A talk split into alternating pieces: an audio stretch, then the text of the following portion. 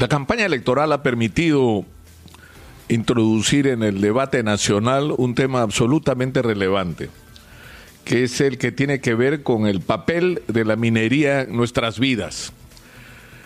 Y lo primero que deberíamos buscar como consenso es precisamente ese que señalo.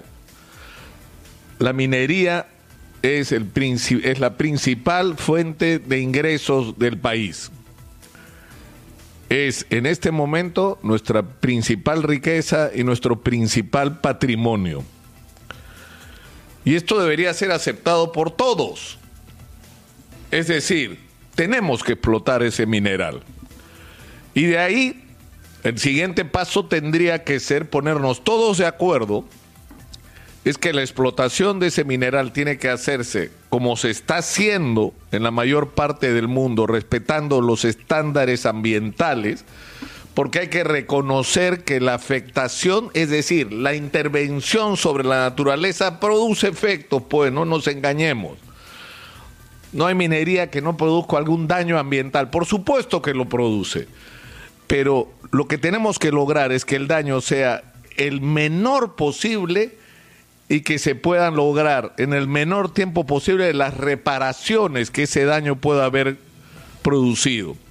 Pero que tenemos que poner en la balanza el equilibrio en que ese daño, que debería ser menor y reparable, con los beneficios que la explotación de ese mineral va a traer para el destino del país. Dicho esto, hay que decir también que la explotación de ese mineral debe hacerse no solamente en consenso con las poblaciones que viven sobre los asentamientos mineros o para quienes la explotación del mineral puede afectar sus actividades como la agricultura, sean parte de este proceso y sean parte no solo por estar de acuerdo en que las explotaciones mineras se hagan, sino porque se beneficien con ellas. ¿Cuál es el problema que tenemos en este momento para poner las cartas sobre la mesa? Yo calculo y creo no equivocarme que en el Perú en este momento hay fácilmente 600 mil millones de dólares en mineral probado, probado para ser retirado en los próximos 20 o 30 años.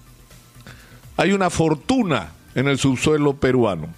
La pregunta es cómo lo vamos a explotar, es decir, Hace 30 años, cuando el Perú era un país de apestados que no pagaban sus obligaciones internacionales, que tenía una inflación galopante, que no tenía ninguna estabilidad, que estaba amenazado por el terrorismo, no era un destino de inversión. Atraer un dólar al Perú significaba ofrecer, pese a todos nuestros defectos, condiciones tan favorables que convencieran a los inversionistas internacionales.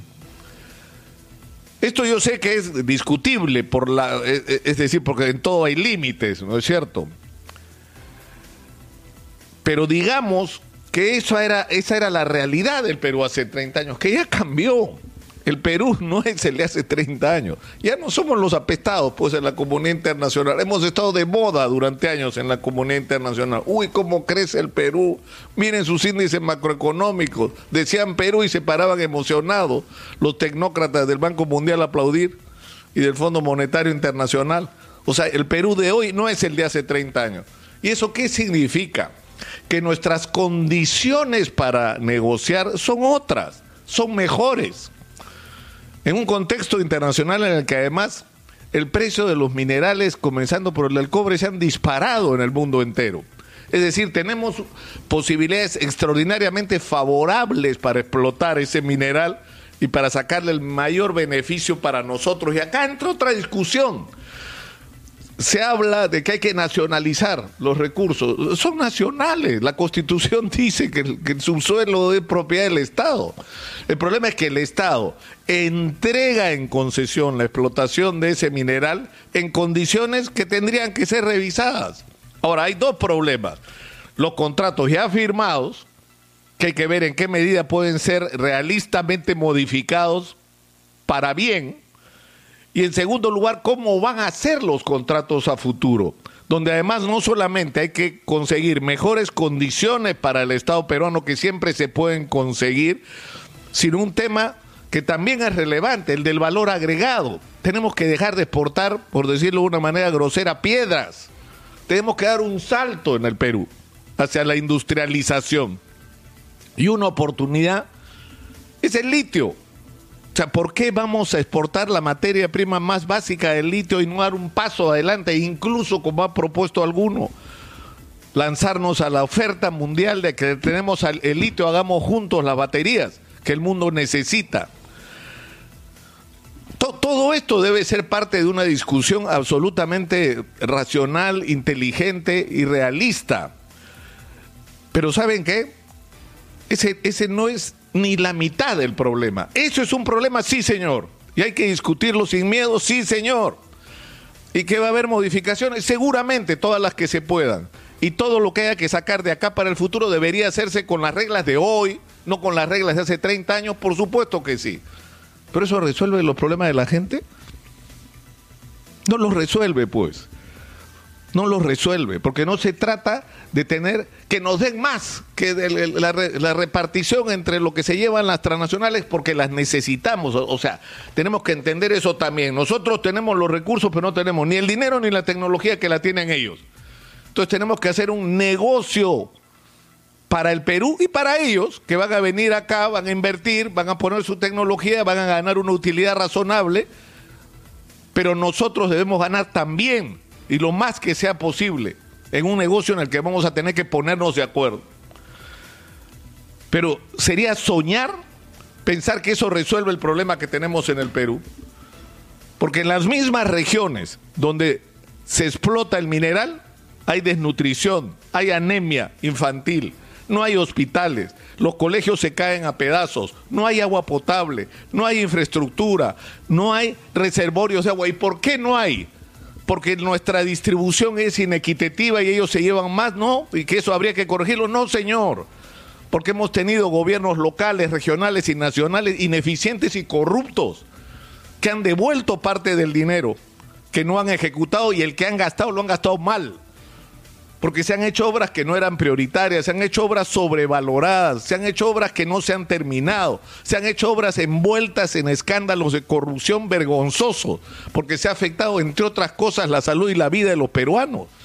Entonces, si no cambiamos eso, la manera como se gasta, y eso nos lleva al tema de la corrupción, no vamos a ir a ninguna parte como país. Podemos sacarle, no, el 70, el 80, ya soñando. Ya, ¿Cuánto quieren sacarle a las transnacionales a favor nuestro? Lo que quieran. Y vamos a resolver el problema así. Hay quienes proponen, como Keiko Fujimori, que hay que darle del 40% que no se gasta, repartir la plata entre la gente. Eso puede ser un alivio para la gente ahorita, en este momento, si eso pudiera hacerse para enfrentar la crisis del coronavirus. ¿Pues eso va a resolver el problema de la gente? ¿De qué te sirve tener plata en el bolsillo si no tienes cómo salir del pueblo donde estás? Porque no tienes carretera. ¿De qué te sirve tener plata en el bolsillo si no tienes agua potable? Si no tienes conectividad para que tus hijos estudien, si no tienes colegios para que tus hijos se alberguen, si los hospitales, si te enfermas te mueres porque el hospital es una porquería y tienes que viajar en algunos casos días para poder ser atendido de una manera adecuada. Nuestro principal problema no es solamente cómo negociamos en mejores condiciones, las condiciones de hoy, la explotación de, nuestros recursos mineros, sino cómo hacemos para convertir el aparato del Estado en un aparato eficiente y honesto.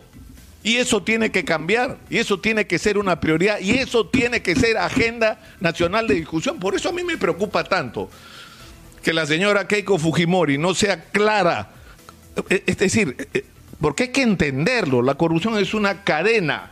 Comienza con el financiamiento, el financiamiento al alcalde, el financiamiento al gobernador regional, el financiamiento a los candidatos al Congreso y a la presidencia de la República. He sacado la palabra ilegal. A propósito, que la justicia resuelva si fue ilegal o no fue ilegal. Pero ese procedimiento esa práctica, ese modus operandi de te doy dinero en la campaña y tú después gobiernas en función no de las necesidades de la gente, sino de las necesidades de tus auspiciadores electorales. Ese es un problema. Y eso es una discusión que hay que plantear abierta y claramente con Keiko Fujimori, pero también tenemos una discusión con Pedro Castillo. Pero por supuesto que sí. El señor Vladimir Cerrón está sentenciado por lo mismo que están sentenciados otros gobernadores regionales en el Perú, por corrupción, por mal manejo de los recursos de su región, que además ha sido manejada con ineficiencia, es decir, estamos enfrentados a problemas reales como país y tenemos absoluto derecho a demandar a los candidatos que nos den respuestas coherentes sobre cómo vamos a hacer para pasar de ser un país que posee extraordinarias riquezas a un país donde y que, que eso además un país donde no se han resuelto los problemas más elementales de los ciudadanos a un país moderno y un país con esperanza. Esa debería ser la discusión en este momento. ¿Cómo hacemos y qué nos proponen para salir de la situación en la que estamos? Más allá de la demagogia electoral.